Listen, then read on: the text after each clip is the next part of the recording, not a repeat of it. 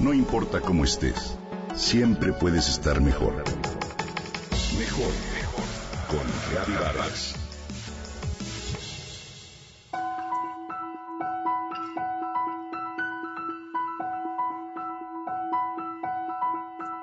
Los primeros pensamientos del día marcan el tono con el cual vivirás esas siguientes horas y quizás, al volverse una costumbre, las semanas, meses, años o toda la vida.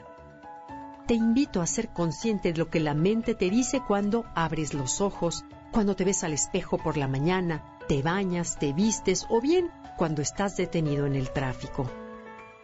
Es importante que te regales 10 minutos antes de levantarte para dirigir tus pensamientos hacia la gratitud por todo lo que sí tienes.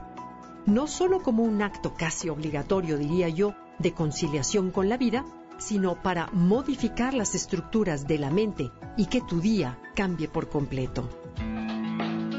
Las emociones no te pasan, no te suceden, tú las creas.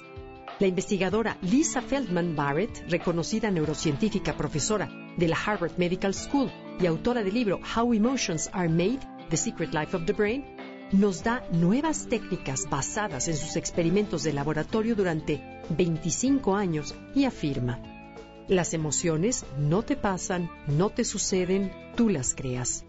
Es decir, no somos, como se había pensado, víctimas de nuestras emociones, sino arquitectos de nuestra experiencia y tenemos más control sobre ellas de lo que hemos pensado. El trabajo más importante del cerebro no es pensar, sentir, ni siquiera ver, comenta la doctora Feldman, sino mantener el cuerpo vivo y en buen estado para sobrevivir y disfrutar. ¿Cómo tu cerebro logra esto? Y nos dice que así como una sofisticada adivina, el cerebro predice constantemente. Esas predicciones se convierten en emociones. Por lo tanto, como el cerebro en esencia fabrica las emociones, podemos enseñarle a que les cambie la etiqueta. Para lograrlo, primero, amplía el vocabulario de tus emociones. Estas solo cobran vida cuando las puedes nombrar. No es lo mismo calificar tu experiencia con un me sentí increíble que con contento, emocionada, relajada, gozoso, esperanzada, vencido, orgullosa, inspirado, satisfecho y demás. O bien, me sentí mal a expresarlo como enojado, alarmada, herido, pesimista, apabullado, confusa, fatigado, irritable o incapaz.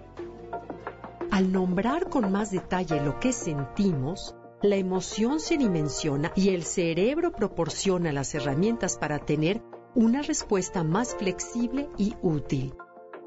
Además, mejora la inteligencia emocional. La doctora Feldman nos comenta. Las personas que pueden construir más finamente sus experiencias visitan menos al doctor, toman menos medicinas y se enferman menos. No poca cosa.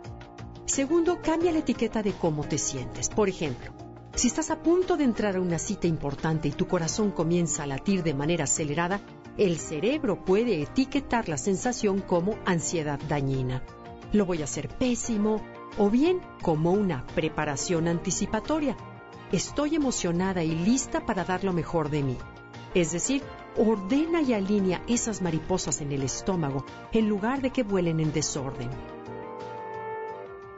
Los estudios muestran que los estudiantes de matemáticas pueden mejorar los resultados de sus exámenes finales al recategorizar sus emociones. Y por último, asegúrate de tener al cuerpo contento.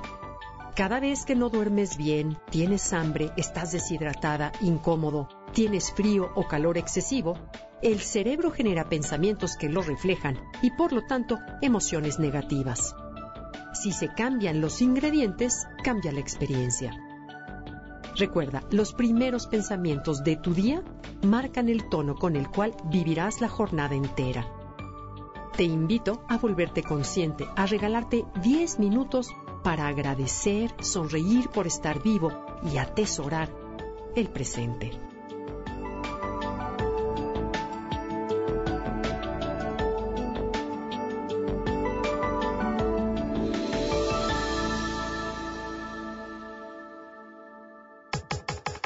Comenta y comparte a través de Twitter. Gaby Gaby-Vargas. No importa cómo estés, siempre puedes estar mejor. Mejor, mejor. Con Vargas.